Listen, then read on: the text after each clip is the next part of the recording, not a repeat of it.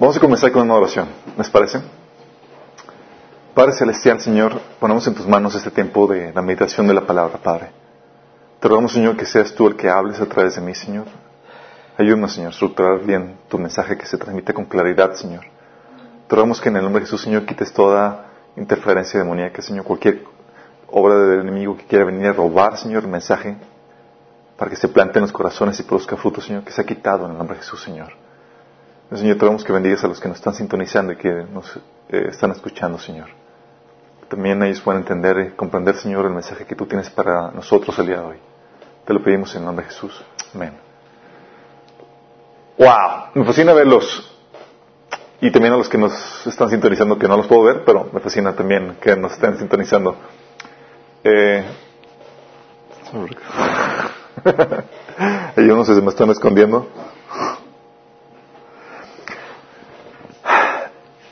¿Cómo les ha ido? Ha sido una semana muy intensa, ¿no? Con muchas enfermedades. Eh, ahorita mi hijo está en el hospital, pero ya está de salida. nada más están esperando que pase a pagar. Están terminando, aquí pasamos. Eh, pero estaba muy intenso. Hay una, ha habido un virus ahí gastrointestinal y ha estado afectando a mucha gente de parte de influenza y demás. Eh, que el Señor nos guarde y nos proteja, que nos ayude a... Eh, por favor, también tomen precauciones, chicos, por favor tomen vitaminas, eh, los, eh, coman bien, necesitamos que estén súper bien en estos días que, de mucha enfermedad. Eh, al final, por favor, también se quedan a ver pastel. Tenemos aquí un cumpleaños, alguien que cumpleaños, siete años. ¿Mande? El 29. sí, año bisiesto. Felicidades, James. Um, el día de hoy tenemos una, una palabra, eh, no es de esos mensajes acá sofisticados, pero sí, es profundo. De hecho, hemos tenido mensajes como, ¿se acuerdan cuando compartimos la sabiduría culta de Dios? Aquí como que revelación, acá bien locochona. Bueno, aquí vamos a ver algo más aterrizado, pero también muy práctico. Va a haber profundidad en el mensaje, pero eh, es algo que en teoría todos hemos escuchado de una u otra forma. De hecho, se esperaría que lo hayas escuchado en tu... Eh, escuela dominical, catecismo o lo que sea. Y es la parábola del sembrador.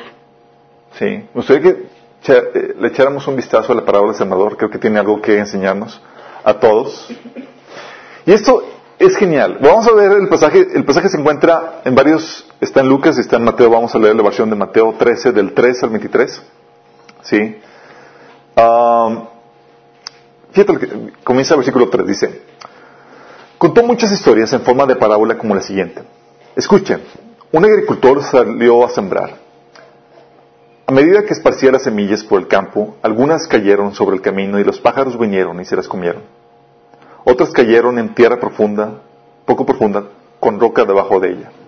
Las semillas germinaron con rapidez porque la tierra era poco profunda. Pero pronto las plantas se marchitaron bajo el calor del sol y como no tenían raíces profundas, murieron. Otras, semillas cayeron entre espinos, los cuales crecieron y ahogaron los brotes. Pero otras semillas cayeron en tierra fértil y produjeron una cosecha que fue 30, 60 y hasta 100 veces más numerosa de lo que se había sembrado. El que tenga para oídos para oír, que escuche y entienda. Ok, es ahí hasta el versículo 8, hasta el versículo 9.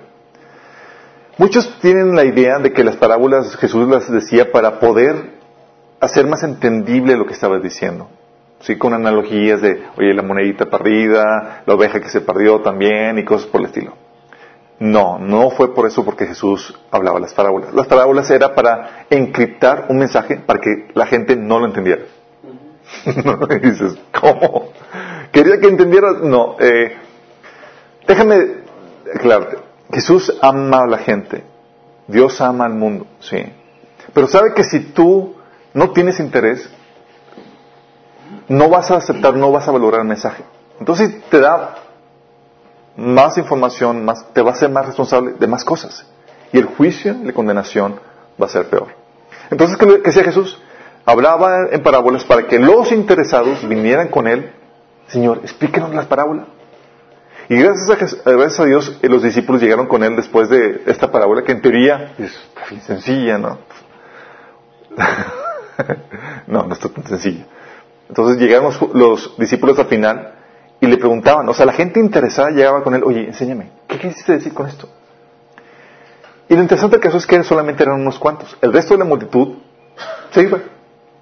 Porque muchas veces llegamos con Dios y llegamos con la actitud de, ah, pues está entretenido, en plan de tu intención.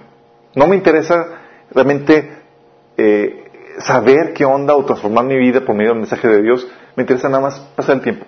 Y acuérdense que en el, que en el entonces no había televisión, no había Netflix, no había uh, Gol, eh, no había otras cosas ahí, sí, para entretener. No había cine, no había nada de eso. Entonces había algún profeta, alguien hacer milagros y la gente se amontonaba porque pues era un show.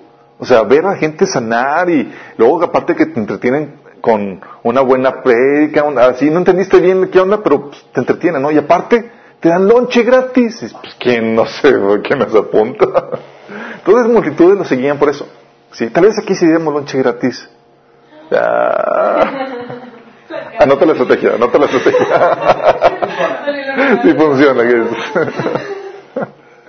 ok, entonces Jesús estaba encriptando aquí un mensaje del reino muy importante en una parábola. Allí, eh, al final de, explicar la parábola o de, enseñar la parábola, llegan los discípulos y le dicen, Jesús, enséñanos qué es lo que quisiste decir con esto. Entonces vamos a ver la, interpretación de la parábola en el versículo 18. Dice, Escuchen ahora la explicación de la parábola acerca del agricultor que salió a sembrar. Las semillas que cayeron en el camino representan a los que oyen el mensaje del reino y no lo entienden. Entonces viene el maligno y arrebata la semilla que fue sembrada en el corazón. Las semillas sobre la tierra rocosa representan a los que oyen el mensaje y de inmediato lo reciben con alegría. Pero como no tienen raíces profundas, no duran mucho. En cuanto tienen problemas o son perseguidos por creer la palabra de Dios, caen. Las semillas que cayeron entre espinos representan a los que oyen la palabra de Dios, pero muy pronto el mensaje queda desplazado por las preocupaciones de esta vida y el atractivo de la riqueza, así que no se produce ningún fruto. Las semillas que cayeron en la buena tierra representan a los que de verdad oyen y entienden la palabra de Dios y producen una cosecha 30, 60 y hasta 100 veces más numerosa de lo que se había sembrado. Wow. Ok, ¿cuál es el contexto de lo que estaba diciendo?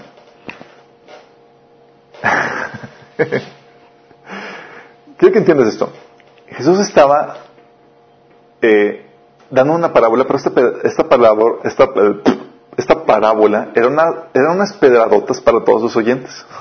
Nada más que les envolvió en una parábola para que no les pasara de largo o no les doliera. Pero la verdad es que está muy fuerte todo lo que está diciendo aquí. Vamos a descifrar o vamos a ir uno por uno a lo que, a lo que se ve con esto. Quiero darles el contexto. El contexto es que Jesús había comenzado su ministerio y comenzó predicando un mensaje. ¿Cuál fue el mensaje que comenzó predicando Jesús? ¿Alguien se acuerda? Ok. Arrepiéntanse, arrepiéntanse y crean en el Evangelio. Así es. De hecho, viene Marcos capítulo 1, versículo 15, dice eh, que Jesús eh, comenzó predicando diciendo, se ha cumplido el tiempo, decía, el reino de Dios se ha acercado, arrepiéntanse y crean las buenas nuevas. En otra versión, Reina Valera es arrepiéntanse y crean en el Evangelio. El mensaje del reino es el mensaje de salvación, en pocas palabras. Y fue lo que Jesús comenzó a predicar. Y la gente le decía, hey, o sea, tenemos buenas nuevas. ¿Cuáles son las buenas nuevas? De que Jesús murió por ti, va a morir, en este entonces iba a morir por, por ellos, por nosotros, por la humanidad, para efectuar la redención y darnos vida eterna. Y dice, arrepiéntanse, sí, y crean en este mensaje. Y dice la Biblia que la salvación es por fe, no por obras. Es un regalo que te da solamente si estás dispuesto a arrepentirte y creer en el Evangelio. Estamos conscientes hasta ahí, ¿no? Bueno, ¿cuál era la reacción de la gente? Multitudes lo seguían a Jesús, como habíamos comentado, porque los milagros, el lonche gratis, eh, las parábolas y las historias se contaba que estaban entretenidas, eh, por la novedad que un profeta hace mucho que no aparecía y pues bueno, ya apareció.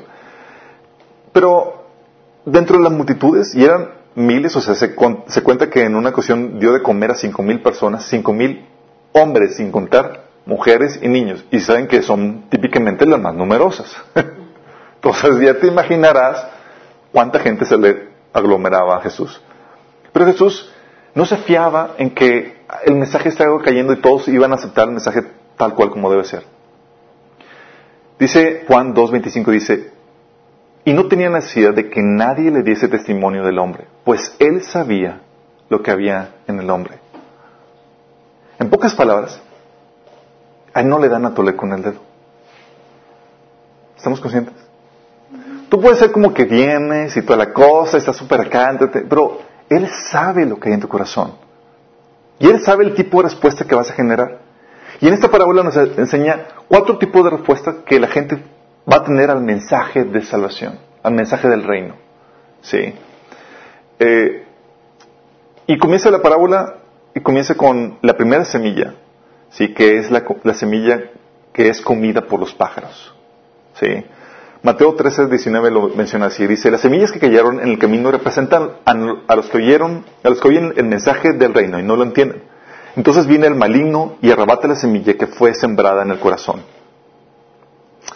Hay otra versión paralela que es la que viene en Lucas y dice, las semillas que oyeron, que cayeron en el camino representan a los que oyen el mensaje, pero viene el diablo, se lo quita del corazón e impide que crean y sean salvos. Fíjate que, cómo se complementan los dos pasajes. Aquí te está haciendo, dando la, eh, te está clarificando que el mensaje es para que seas salvo. Recuerdo que en una plática que estaba con en, la prepa con un chavo que le estaba compartiendo del Evangelio, decía, es que Dios quiere que seas salvo. Y él así, y estamos hablando y horas y horas y ya, así como que... Y al final me hace una pregunta muy interesante, me dice, oye, ¿y salvo de qué? Y yo, toing, ¿qué no? creo que estaba obviando muchas cosas, ¿no? Yo salvo, fue donde tuve que explicarle lo que la Biblia enseña. La Biblia enseña que el hombre está perdido. Todo ser humano ha pecado y está separado de la gloria de Dios. Y va rumbo al infierno, la perdición eterna. Suena muy fuerte, pero es la verdad. Jesús vino y comenzó a predicar ese mensaje para hacer algo respecto y vino a consumar la redención, muriendo por nosotros en la cruz para salvarnos. De hecho, ¿se acuerdan cuando Jesús recibió al joven rico que, Señor, ¿qué tengo que hacer para eh, tener la vida eterna? Ah, obedece los mandamientos. Y le menciona los mandamientos. Y ya te falta esto. ¿Sí?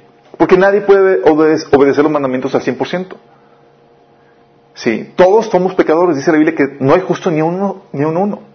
Sí. Y muchas veces dices que soy bueno, sí, a tus estándares, pero los estándares de Dios tu estándar bueno para Dios es malo. Y malo sí de muy malo. Si vamos captando. Entonces, ¿qué hace el Señor? Se dice, es un juez justo y va a darle condena que cada quien se merece. Le condena a separación eterna entre tú y Dios. ¿Sí? Entonces, cuando habla de que sean salvos, estás dando aquí la fórmula para que tú puedas tener la vida eterna. ¿Sí? Tal vez tú estás preocupado por, oye, es que tengo problemas en el trabajo, tengo problemas en mi familia, tengo... No, no, no. Tu problema principal es tu eternidad. Sí, cuando tú comparas la eternidad, es una, o sea, mucho tiempo, con tus problemitas, tus problemitas son nada. Y para Dios, si Dios vino a hacer algo principalmente para atender tu problema de eternidad, es porque sabe que es tu problema crucial. Luego menciona aquí que el diablo se lo llevó, sí, y en eh, que se, el, que viene el diablo y quita el corazón el mensaje. En Mateo dice que no entiende el mensaje. ¿Sí? Y las personas que no entienden el mensaje, está hablando de las personas que rechazan el mensaje porque no lo entienden. ¿Cómo Jesús vino por morir por nosotros? ¿Qué clase de locura es esto? De hecho, recuerdo cuando compartía el Evangelio, con, he compartido con, en una ocasión con un amigo, me decía, es que sin, sin derramamiento de sangre no, hay perdón de pecados. ¿Qué tipo de Dios es ese? Y, total se, se ofuscó. Pero por no entender el mensaje de salvación, muchos lo rechazan. Ha habido personas que fueron cristianas y ahorita son ateos. Dices, ¿qué onda? ¿Qué pasó? No entendieron el mensaje de salvación. Hay personas que comenzaron bien y se apartan y ahora son agnósticos o empiezan a ser medios paganos. No, es que, hay que empiezan a otros dioses y otras cuestiones. ¿Sí? Es porque no se entiende el mensaje. Las personas que rechazan el Evangelio, ¿cómo vas a rechazar la idea o el mensaje de un Dios que te ama tanto, tanto, que dio su vida por ti. ¿Por qué la gente lo rechazaría? ¿Tiene sentido? Sí, si es que acaso no entiendes el significado de eso. Viene el enemigo y lo arrebata. Pero la problemática no es a los que no son cristianos, entre, comillas cristianos, y no entienden el mensaje. La problemática de esta semilla es a los que están dentro de la iglesia y no han entendido el mensaje de salvación. ¿Te imaginas? Estás dentro de la iglesia y crees que eres y que tienes la vida eterna cuando nada que ver. Y en el juicio, oh sorpresa. Mateo 7, el 21, 23, Jesús va a decir, en aquel día muchos dirán, Señor, Señor, en tu nombre hicimos esto, en tu nombre hicimos aquello, en tu nombre. Y Jesús les va a decir, apartados de mí, hacedores de maldad, nunca los conocí. ¿Te imaginas la sorpresa? ¿Qué pasó? La problemática es que no entendieron el mensaje. Se les vendió mal o algo pasó y creían que lo estaban entendiendo cuando realmente nada que ver. Sí. Y la problemática es que tenemos que filtramos el mensaje dentro de nuestros paradigmas. Y funciona como teléfono descompuesto. ¿Han jugado teléfono descompuesto? Y dices, oye, te voy a contar esto. Y termina el otro diciendo, nada que ver. Bueno, así pasa. Estás escuchando el mensaje, estás escuchando el mensaje que te puede dar vida eterna y tú por tus paradigmas estás traduciéndolo. Ah, se refiere a esto, se refiere a aquello. Por ejemplo, eh, estamos hablando de los que, personas que van a la iglesia, ¿sí? Por ejemplo, las personas que creen que, cuando hablamos de que Jesús dice que para tener la vida eterna tienes que arrepentirte, creer en el Evangelio, muchos creen que el arrepentir significa ser una buena persona. Tiene sentido, ¿no? Oye, soy una buena persona, yo sí me arrepentí.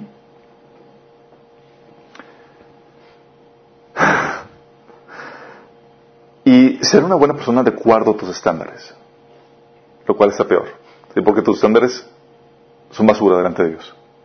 ¿Sí? Y no, eso no es lo que significa arrepentirse. Arrepentirse no significa ser buena persona. ¿Quiero que entiendas esto?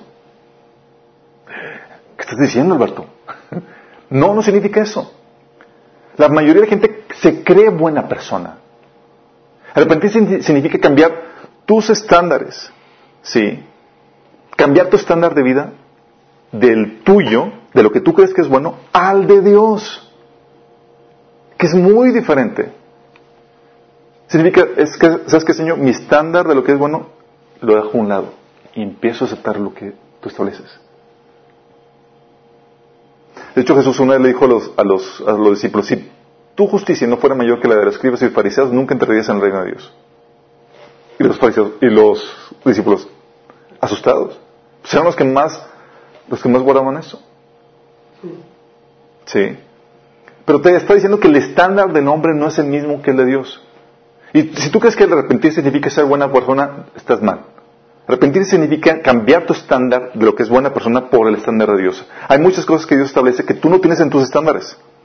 Hay muchas cosas que para Dios son malas que tú para, para ti son buenas. Sí. Y si no estás dispuesto a cambiar comportamientos, tradiciones, formas de pensar que en tu estándar están bien, por los que marca la Biblia, no te has arrepentido.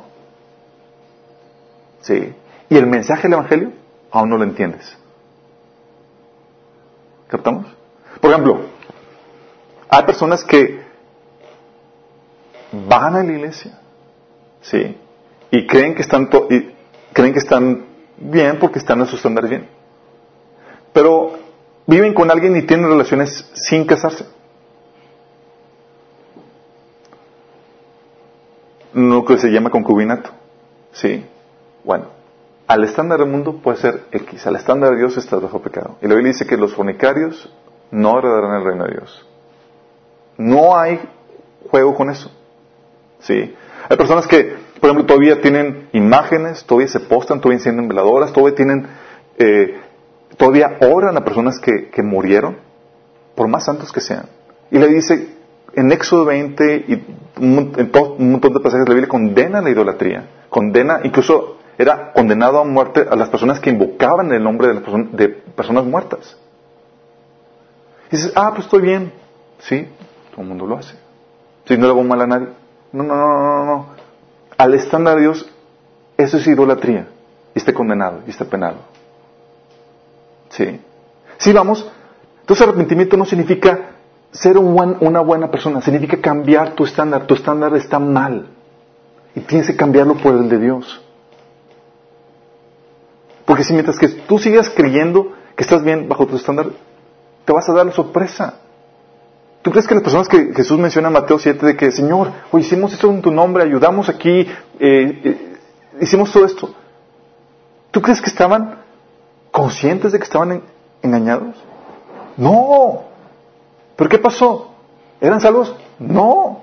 Eran de los que no entendían el mensaje, la semilla se yo, pero la problemática es que creían que eran.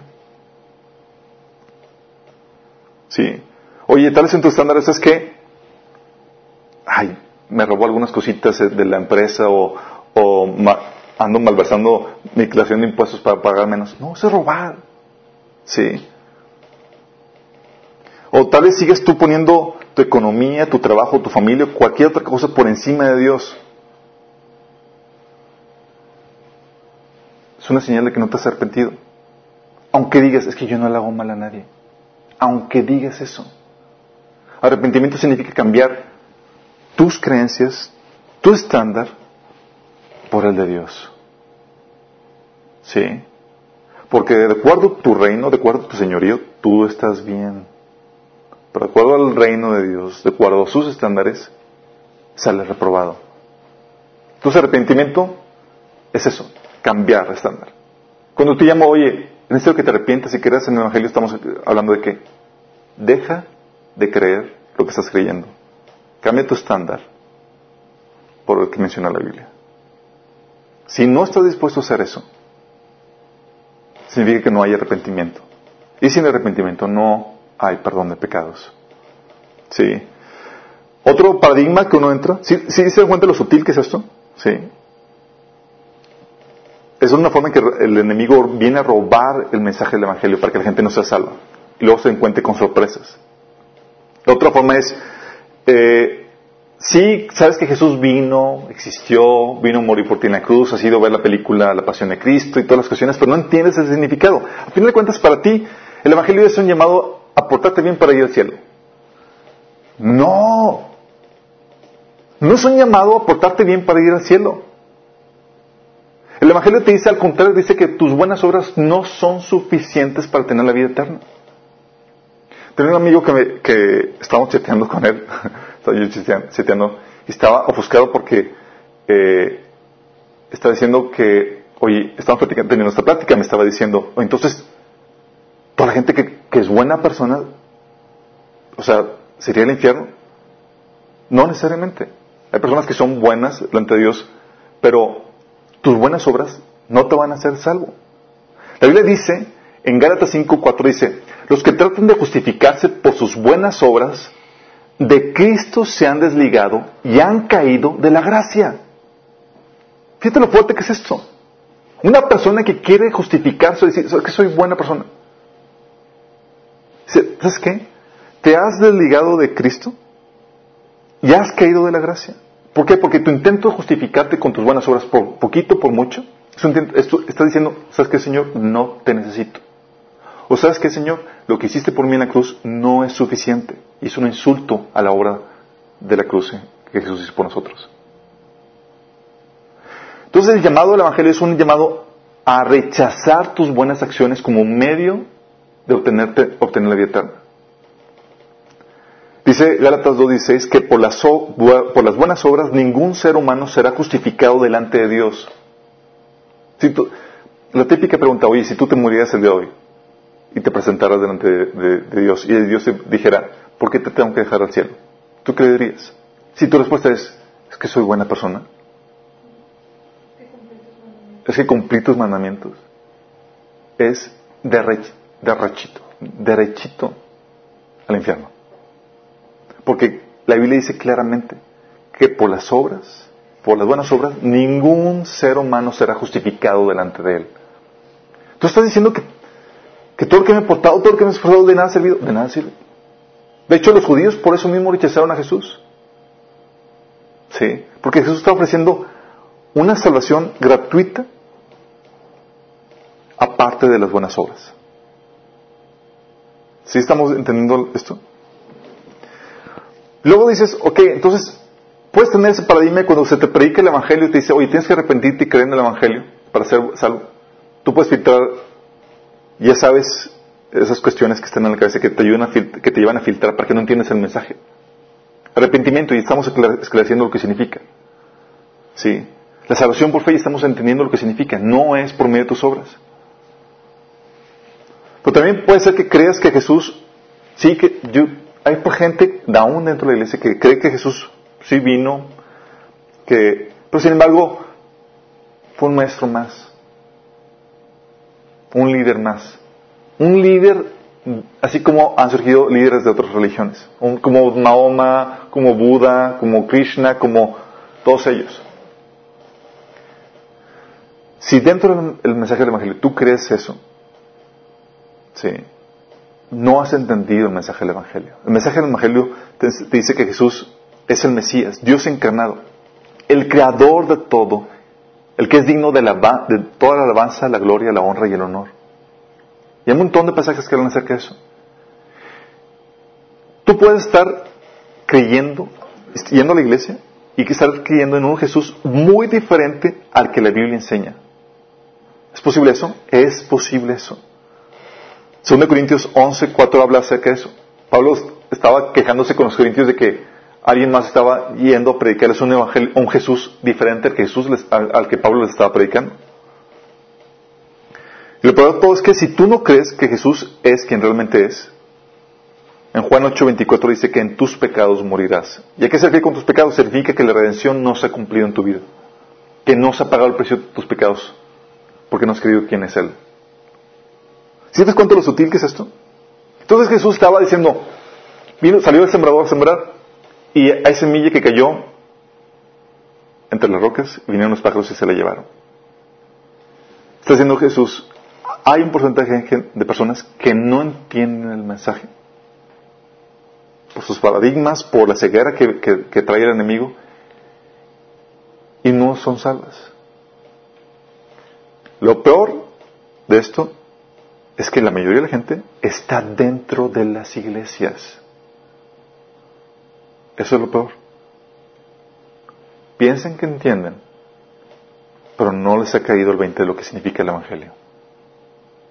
Sí, todos siguen creyendo que son buenas, o que siguen, o porque siguen su estándar de bueno, están arrepentidos, o porque creen en un Jesús y no es el que viene en la Biblia, son salvos. Y no es así. ¿Sí? O piensan que todavía sus buenas obras tienen que portarse bien para ir al cielo, cuando no es así. Esa es la primera semilla. ¿Estamos captando? La segunda semilla es la semilla que se aparta ante la aflicción. Mateo 13 del 20 al 21 dice, las semillas sobre la tierra rocosa representan a los que oyen, el mensaje y de inmediato lo reciben con alegría. Pero como no tienen raíces profundas, no duran mucho. En cuanto tienen problemas son, o son perseguidos por creer la palabra de Dios, caen. En Lucas 8:13 viene la versión paralela, dice, las semillas sobre la tierra rocosa representan a los que oyen el mensaje y lo reciben con alegría. Pero como no tienen raíces profundas, crecen por un tiempo y luego se apartan cuando enfrentan la tentación. Aquí estamos hablando de la semilla que, de personas que aceptan el Evangelio, que creen en Jesús, que en teoría hay un arrepentimiento que lo reciben el mensaje, hasta gozosos. ¿Sí? Pero problema. Tal vez por cómo se les vendió el mensaje,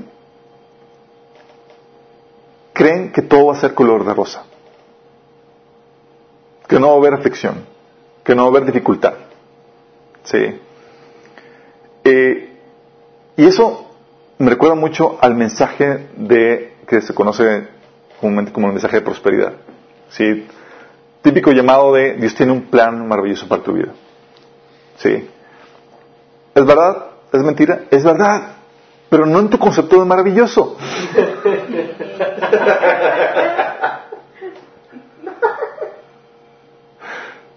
Sí, quiero que entiendan. De hecho, hay, un, hay una portada de libro que de este, ¿cómo se llama?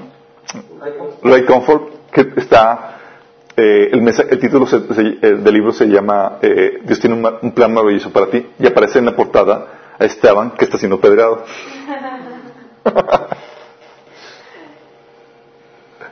La verdad es que Dios tiene un plan maravilloso para ti. Pero eh, la cuestión es que tú entiendes el mensaje de maravilloso de acuerdo a tu paradigma de maravilloso. Sí. Y esa es la problemática. Sí. Vendemos a un Dios por lo mismo que te hacemos creer que tiene tu agenda, que tiene tus prioridades, que tiene tus metas, ¿sí? Y que está para servirte. Digo, te ama, ¿no? No, no está para ayudarme y para hacer todo lo que quiero, para que yo sea feliz. sí y no. La problemática es que tu concepción de felicidad y la forma en que tú crees que debe ser, que debe ser amado está equivocada y tiene que cambiar. ¿Sí? Y por lo mismo tenemos la concepción de un Dios que es como un coach de desarrollo personal para alcanzar tus metas. No uno que te lleva a morir a ti mismo, a tu egoísmo, que es muy diferente. ¿Sí? Y cuando pasa esto, vendemos la idea de algo que no es real. Un amigo me estaba, un amigo, un conocido, estaba, estaba platicando con él y, y quería acercarse a Dios. Y decía, es que ya quiero buscar a Dios y toda la cosa. Y lo estaba queriendo buscar porque está teniendo problemas eh, económicos, problemas con su familia y todo eso. Y le digo, y, quiere que, el Señor lo, bendiga y lo prospere y que le vaya bien. Y sabe que Dios puede hacer eso. Y al final de cuentas la Biblia menciona de casos que, sean, pero es una imagen parcial y quiero aclararles este, este, asunto. El Evangelio cuando lo predicaban los, apóstoles les advertían a los cristianos que es necesario que pasen muchas tribulaciones y dificultades para entrar al reino de Dios. No es un mensaje que se, que se escucha hoy, hoy en día. ¿sí? y queremos venderle la misma zanahoria que el mundo te da. Entonces yo le dije a esta persona, eh, ¿sabes? Te estaría engañando si te dijera que Dios te va a sacar los problemas. Dios no te va a sacar de esos problemas. De hecho, seguramente te van a caer más. Así como que ya no le gustó. Y seguramente así va a pasar. Porque lo, lo que Dios te enseña, lo que Dios te promete, no es que no va a haber aflicción, de hecho te va a prometer que va a haber aflicción. Lo que el Señor le comentaba a él y te, te comento a ti, te promete es que te va a dar victoria sobre esos problemas, que es muy diferente. El Señor promete que va a usar esos problemas para edificarte, que va a ser, usar esos problemas para tu bien, para cumplir tu propósito, que es muy diferente. Si te dijera, todo va a ir bien, declara un día glorioso para... para eh, eh, no, no, no, no, no es así. Problemáticas van a, van a venir. Y yo puedo voltear atrás y digo, oh my goodness, ha estado bumpy el camino, ha estado, ¿cómo se llama? Eh, empedrado el, camino. Sí. Pero volteo y digo, wow, Señor, gracias. Porque si no fuera por eso, no hubiera crecido, no hubiera madurado. Y Dios está más interesado en tu madurez, en tu crecimiento, que en tu comodidad. Entonces, como Dios te ama, te va a amar de forma como madura. De hecho, una aplicación que habla acerca de eso. El amor maduro de Dios se lo recomiendo ampliamente. Pero no es el Dios que te vende el que todo va a estar bien. Y muchos aceptan el Evangelio con esa idea de que es como una lámpara de lino. ¡Wow! Ya tengo el harino. Entonces, si oro, todo lo que yo pido en el nombre de Jesús, la, receta secreta, me lo va a dar. Y andamos ahí como que estrenando, tratando de, conseguir y bajarle a Dios todas las bendiciones. Y, ¿sabes? y ponemos a Dios como siervo de nuestros ídolos. Porque amamos más nuestra comodidad, nuestra prosperidad económica y todo eso. Cuando Dios eh, eh, eh, es una rendición a Él. Entonces, esta semilla es la que capta mal el mensaje del Evangelio. ¿Sí? Piensan que Dios los va a bendecir a toda costa y en su manera. Y nada que ver. ¿Sí? Y si Dios te quiere bendecir, pero hay advertencia, ¿sí? Tienes que saber que Dios va a utilizar la aflicción para bendecirte. Va a utilizar la enfermedad, va a utilizar las injusticias, va a utilizar la escasez, la persecución, etc. A tal punto que Santiago dice, tengan su sumo gozo cuando estén pasando por diversas dificultades. ¿Cómo puedes estar gozoso? Solamente Dios puede darte esto. ¿Sí? De hecho, se requiere un cambio de mentalidad porque sin ese cambio de mentalidad, un hacer, un hacer de nuevo y un cambio de mentalidad, porque sin eso no puedes experimentar lo que la Biblia dice que la voluntad de Dios es buena, agradable y perfecta. Y muchos han pasado y están pasando por situaciones tan difíciles, situaciones en el matrimonio, situaciones económicas, y se han resentido con Dios. Toma esta semilla. Tal vez estás pasando por dificultades. Dice otra versión, los que pasan problemas, o otra versión dice aflicciones. Tienes que estar consciente y tienes que agarrar ánimo, tú que me estás escuchando. Porque Dios te lo advirtió de antemano. Y no es que Dios te ame menos. No te puedes salir del amor de Dios. ¿Se acuerdan la canción? Tan ancho que no puedo estar afuera. Tan alto que no puedo. ¿Sí? ¿Se acuerdan? Es verdad. No es como que, ups, te saliste de su amor y eso va a obrar para mal. No, no, no, no, no. Lo que estás viviendo es el amor de Dios. ¿Pero cómo? Pues cambia tu mentalidad. Tan maduro es Dios y sus pensamientos son tan altos que el Señor te invita a que crezcas. Él no se va a bajar a tu nivel. Él te va a invitar a que crezcas a su nivel. ¿Sí me explico? Pues si tú te empiezas a resentir a tal punto que empiezas ya a abortar la fe, es, esta, semilla eres tú. Y hay personas que se han resentido porque dice Señor, ¿por qué permite esta enfermedad? ¿O por qué no me va bien económicamente? ¿O que, por qué permite problemas en mi matrimonio? No, no, no, no. Estás haciendo malas preguntas. Sí. Dios está permitiendo eso para tu bendición. Luego hay personas que no solamente se preguntan eso, se resienten porque, ah, es que me maltrataron en tal iglesia, es que no me, no me atendieron bien o X o Y. Líderes que te hieren o demás. Son esta semilla. El Señor lo dijo muy claro, en este mundo tendrás aflicción. Es una promesa que el Señor te dijo. Pero también te dio la salida. Dijo que nos enseña cómo vencer este mundo, cómo estar por encima de las circunstancias. ¿Eres esta semilla que se aparta ante la aflicción? ¿Que la fe empieza a decaer? ¿O que la aflicción le fortalece? Hace que crezca. Sí. Fíjate lo que dice Hebreos 10 del 37 al 38. Dice, el que ha de venir vendrá y no tardará, pero mi justo vivirá por la fe. Y si se vuelve atrás, no será de mi agrado. Qué fuerte. ¿Hay la posibilidad? Sí, hay la posibilidad. Por eso también nuestro interés, chicos, en que sean discipulados, en que tomen el material, porque requieren las herramientas para que puedan vencer victoriosamente ante las dificultades que van a pasar. Requieren un chip, cambio de chip en, el corazón, en la mente, y otras herramientas que, requieren para eso.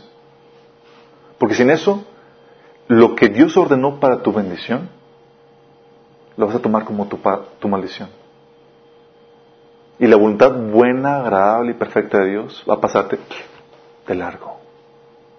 Y vas a morir amargado ante el amor de Dios. Increíble, pero así pasa. Por eso, en pláticas que tengo con, con, con matrimonios y con ah, familiares, me dicen, estoy pasando esto por otro. Y digo, wow, qué genial. Y yo creo, ¿qué estás diciendo? Sí, porque ya uno está acostumbrado a cómo opera Dios, dices, es para mi bendición. Además, sabes, tienes que discernir cómo va a obrar eso para tu bien. Y tienes que creerlo. A tal punto, es necesaria la problemática de la aflicción, que sin ella no creces. Es necesaria. Entonces no te desanimes si estás pasando por dificultades, si no entiendes, no tienes que entender, tienes que confiar en el amor de Dios primero. Y eso te va a dar el chip para interpretar lo que estás viviendo. ¿Sí? Entonces, segunda semilla, ¿cuál es? La que se aparta ante la aflicción. La tercera semilla es la que por perseguir las añadiduras no produce fruto, chicos. Mateo 13, 22 dice, Las semillas que cayeron entre espinos representan a los que oyen la palabra de Dios, pero muy pronto el mensaje queda desplazado por las preocupaciones de esta vida y el atractivo de la riqueza, así que no producen ningún fruto. Lucas 8:14 dice, las semillas que cayeron entre espinos representan a los que el mensaje, a los, a los que oyen el mensaje, pero muy pronto el mensaje queda desplazado por las preocupaciones, la riqueza y los placeres de esta vida Así que nunca crecen hasta la madurez. Interesante, ¿no? Usted cómo, cómo se complementan aquí los dos pasajes. Y ese es el que sí entendió el mensaje de salvación, sí, no es como la primera semilla. Es decir, que si ha soportado la prueba, se mantiene fiel, sí, pero ups, cambió prioridades.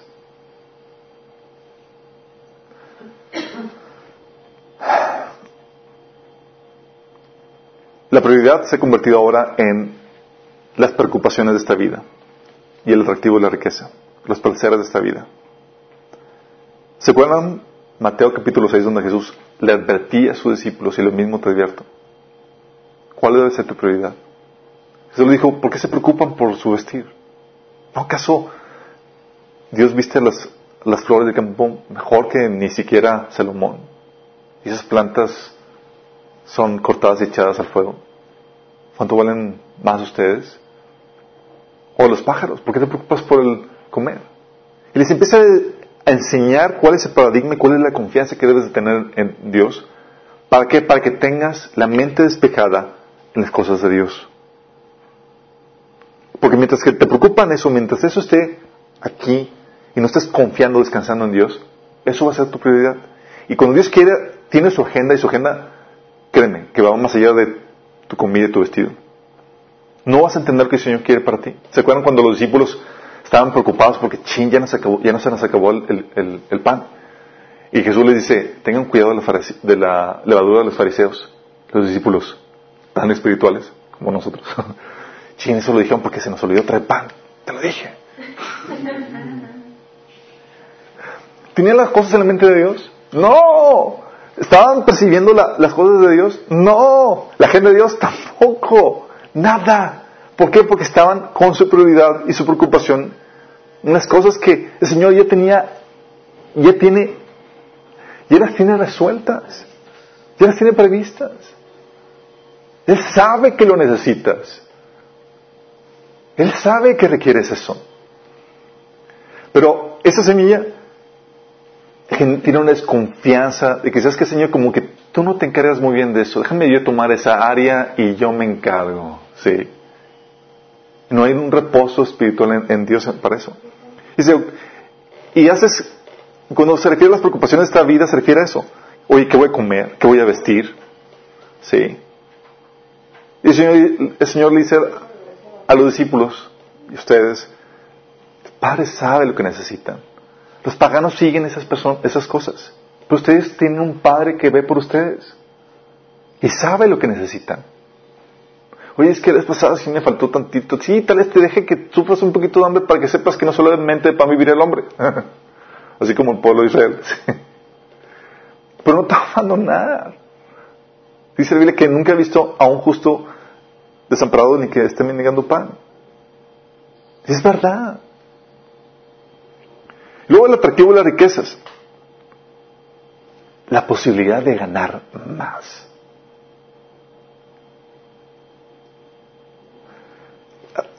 Todos aquí, porque yo conozco varios de ustedes, digo, no puedo decir lo mismo que los que me sintonicen, pero hemos estado en una posición en donde vemos alcanzable el, multiplicar tus ganancias. Si, wow, si me esfuerzo y hago esto, y si hago esto otro, y, hay una emoción con eso de que, wow, se puede multiplicar si hago, y empiezas uno a trabajar en, eso, ¿no? O aquí ya vemos muchos emprendedores, o la posibilidad de emprender un negocio. Qué padre, ¿no? yo tuve la oportunidad de emprender mi negocio. O extender, eh, o extender el negocio. Sí. Ahorita por situaciones, eh, estoy en, en, ese proceso, voy a cuenta gotas porque no puedo hacer lo que estoy haciendo para el Señor eh, todo eso también es para el Señor, pero pero vamos avanzando, hay la posibilidad, pero hay un atractivo en eso. Y luego más cuando estás en el mundo conviviendo y toda la gente tiene esa misma meta. Se contagia, ¿sabían? Se contagian porque hablan y se manifiesta esa meta, esas prioridades en las actitudes y en cómo hablan y cómo se desempeñan y cómo se desenvuelven. Y tú te puedes tragar y puedes caer en esa misma sintonía sin darte cuenta de eso. Sí. Y no es que está mal eso. Sí, oye, si puedo ganar más, ¿por qué no? Si me muero y hago cosas, ¿por qué no? Si no está mal, la problemática es cuando se convierte en tu prioridad. La problemática es cuando lo haces a costa de las otras cosas que Dios, sabes que Dios te puso a hacer. Cuando lo haces descuidando aquello otro que el Señor te puso a hacer. ¿Sí? Cuando haces eso, cuidado, te estás convirtiendo en esa semilla. Y puedes comenzar bien. ¿Sí? Recuerdo al inicio, cuando estaba con, la empresa y, eso, mi esposa me decía, es que tú puedes estar ganando muchísimo más. Yo sí, pero tengo que dejar de hacer lo que estoy diciendo. Y mi prioridad no es ganar más. ¿Sí? Nuestra prioridad no es eso, ¿verdad que sí, amor? No es eso. sí, yo no coco Nuestra prioridad es poder hacer lo que el Señor nos puso a hacer. Si hay la posibilidad, sí, pero tengo que dejar de hacer esto otro que estoy diciendo para Dios. Y que Dios me va a cuenta si, si lo dejo hacer. Y esa es la problemática. Fíjate lo que dice 1 Timoteo 6.8. Dice, así que teniendo ropa y comida, contentémonos con eso. la problemática no es que nos falte que comer o que nos falte que vestir, chicos. ¿Sabe cuál es la, problemática, especialmente en nuestra sociedad, en nuestro, mundo actual? No es como que, chin, ayer no comí o antier. Puede suceder eso, ¿sí? Y ese tipo, ponte a trabajar, pues, una chamba. Pero la problemática típica es, quiero mantener mi nivel de vida o aumentar mi estatus social. Que es muy diferente. Sí. No hay un contentamiento. Esa es que quiero mantener mis gastos y mis vacaciones y mi, toda la infraestructura que todo el mundo tiene y te estresa mantenerlo. O quieres aumentarlo, es que si pudiera tener un carro más del, año y toda la cosa, nada más con que me esfuerce más y haga más cosas. Y luego te pregunto, oye, ¿qué onda? Vamos a tener, te espero que ir discipulado. No, es que tengo, mucho trabajo. Sí, pero yo voy a estrenar camioneta.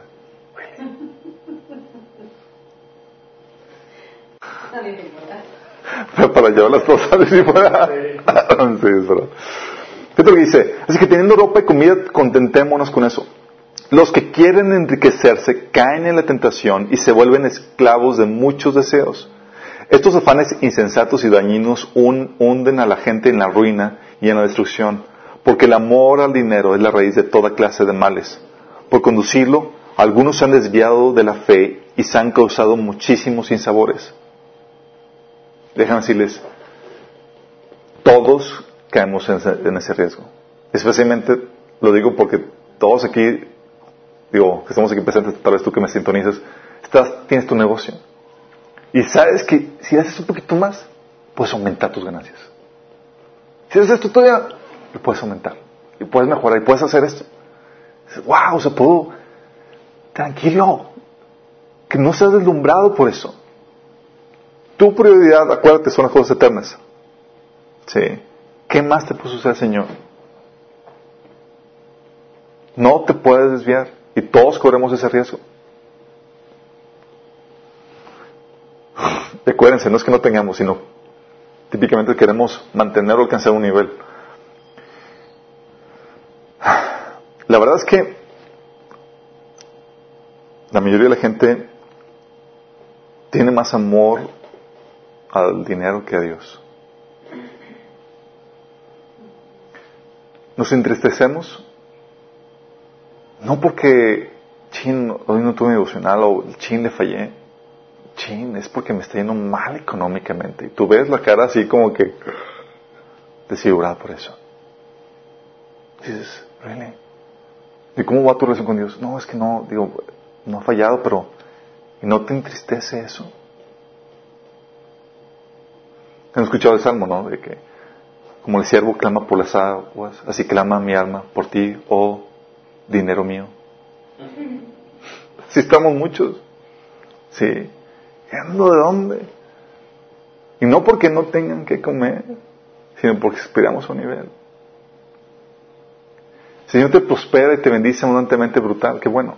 Porque sea por consecuencia de tener prioridad lejos del reino. Sí. Digo, puede ser que el Señor quieras prosperar todo, pero seamos honestos, ¿cuál es la motivación por la cual quieres hacerlo? Así quiero dar para la obra del Señor. ¿Really? Quiero aumentar mi ofrenda. Ten cuidado tu buena intención. Sí, yo sé que quieres dar algo bien y bueno a tu familia, pero ten cuidado. Establece prioridades. Todos nos podemos desviar aquí. Y esa semilla es la que no cumplió su propósito, no cumplió fruto, por tener otras prioridades. Ten cuidado. Sí. La advertencia. Lucas 13 del 6 al 9. Fíjate lo que dice. A los que por enfocarse no, no, no produjeron el fruto que Dios quiere para ellos. Y créeme, Dios tiene un fruto para que espera de ti. Lucas 13 del 6 al 9 dice, Luego Jesús les contó la siguiente historia. Un hombre plantó una higuera en su jardín y regresó varias veces para ver si había dado algún fruto, pero siempre se quedaba decepcionado. Qué triste. ¿Te imaginas el Señor visitándote? Hijo, ¿tenemos fruto por ahí? No.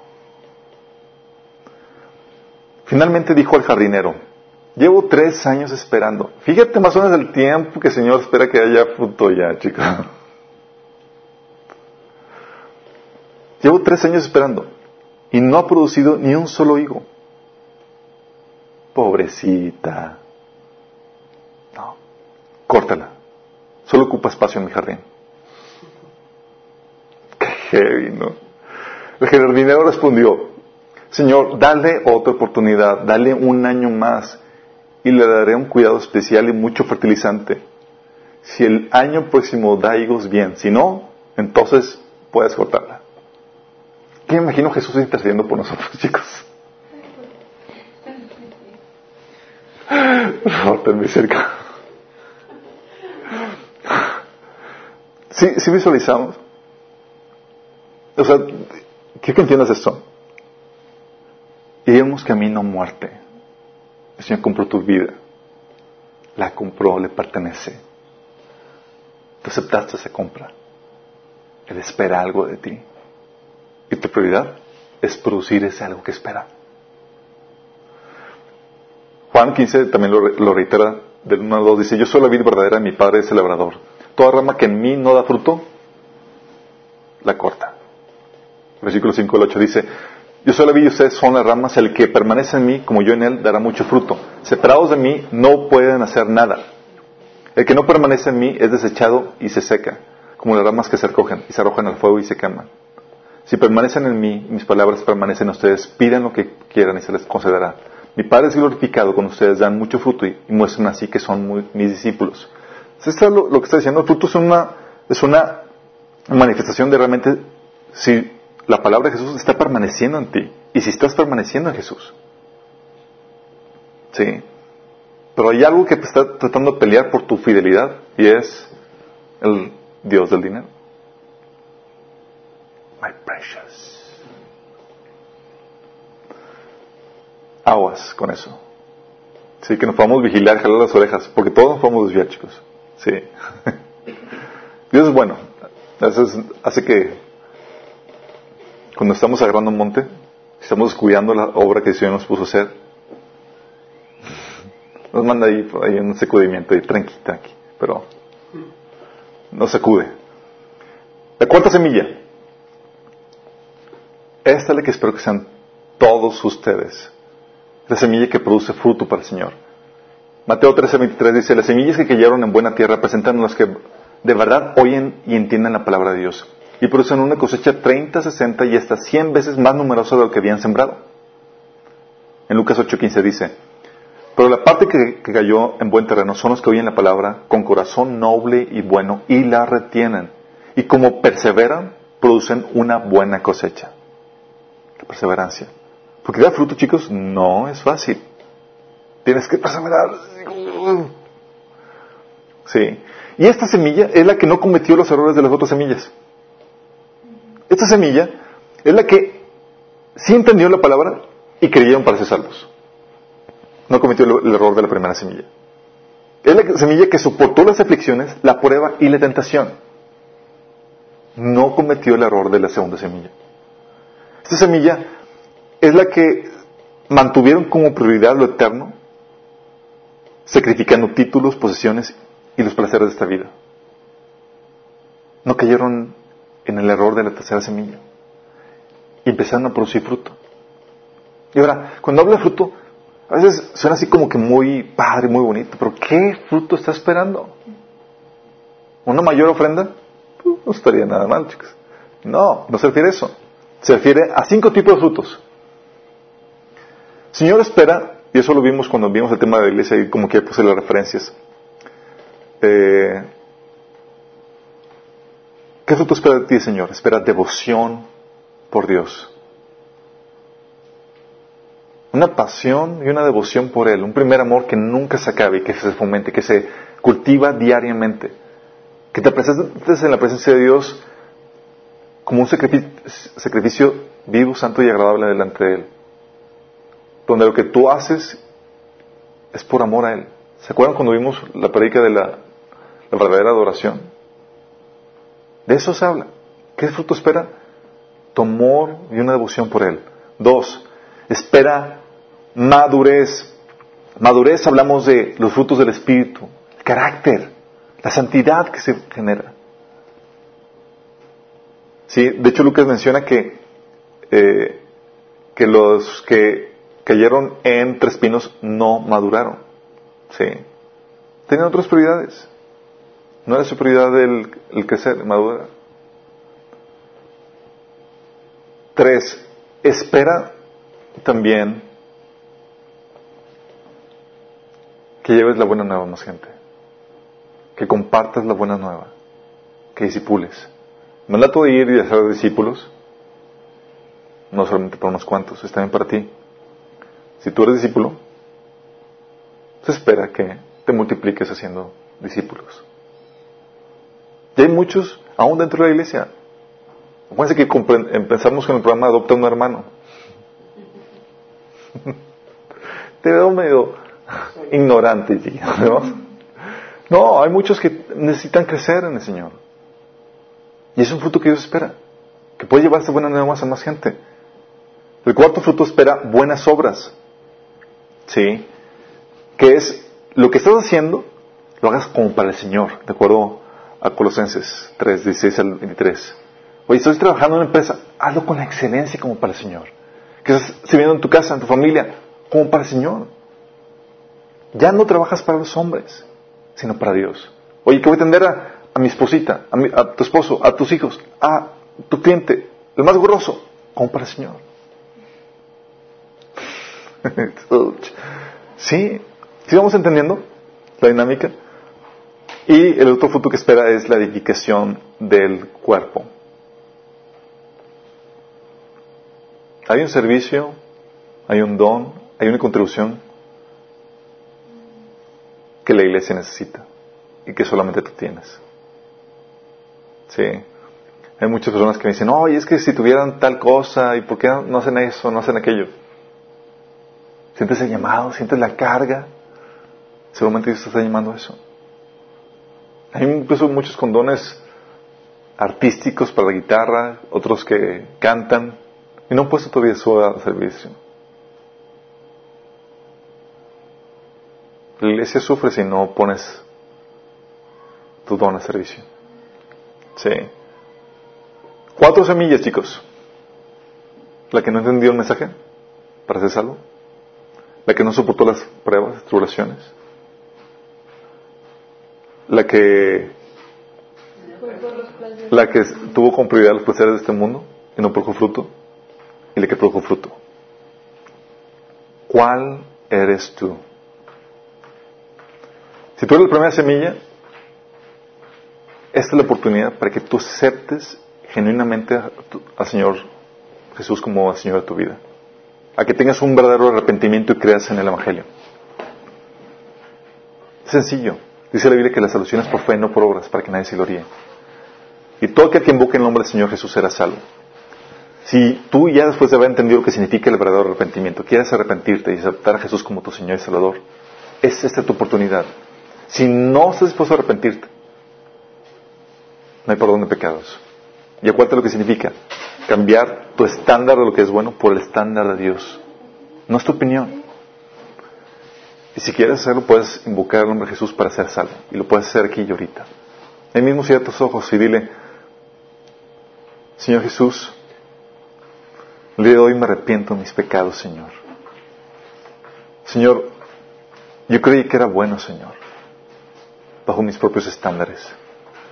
Pero bajo tus estándares, Señor, me doy cuenta que, que me falta mucho, Señor. Y te pido que me perdones, Señor. Hoy te acepto como el Señor de mi vida, Señor. Como mi Salvador. Yo creo que moriste por mí en la cruz y que resucitaste. Te pido que me des esa vida eterna. Y hoy la recibo por fe en tu nombre. Si tú tomaste esta decisión, es el primer paso. Hay mucho que tienes que hacer. Porque queremos, no solamente queremos, el Señor Jesús quiere que seas como una semilla que produce mucho fruto. Y a todos nosotros, chicos. ¿Cómo van con las pruebas? ¿Te está tambaleando tu fe? ¿Sientes que el barco se hunde? ¿Con las aflicciones de esta vida? ¿Sientes que la fe se está fortaleciendo o se está debilitando? ¿Qué onda con tus prioridades? ¿Te está ganando el atractivo de la riqueza? ¿Del negocio? ¿Del proyecto que estás emprendiendo? ¿Estás cuidando lo que el Señor también te puso a hacer, que es compartir? ¿O el ministerio que el Señor te haya puesto? ¿Cómo estás? Aguas. ¿Eres de la semilla que está produciendo ya fruto? ¿La siento por uno?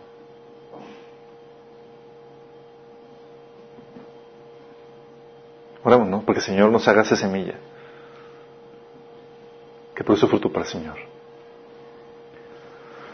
Padre Celestial, el de hoy, Señor, nos presentamos como tu iglesia, Señor, como tu cuerpo. Señor, y hemos pasado dificultades, Señor. Nos te rogamos que nos fortalezcas en la fe, Señor, para que esas dificultades no nos venzan, Señor, para que esas aflicciones no nos lleven a abortar la fe, Señor. Que no te cuestionemos, Señor, que te creamos. Ayúdanos a entender, Señor, cosas que pasamos y cómo tú las vas a utilizar para nuestro bien, Señor. Señor, si estamos siendo tentados en cambiar las prioridades, Señor, por la riqueza, los proyectos, los negocios que estamos haciendo, Señor, hoy nos arrepentimos, Padre. Decidimos poner lo eterno, Señor, primero en nuestras vidas. Señor, queremos llevar mucho fruto para ti, Señor. Queremos, como dice tu palabra, Señor, que seas glorificado en esto, en que llevemos mucho fruto, Señor. Ayúdanos, Señor, a producir este fruto. Ayúdanos a permanecer en ti, Señor. Que tus palabras permanezcan en nosotros. Que te podamos glorificar, Señor, con esto. En el nombre de Jesús te lo pedimos. Amén.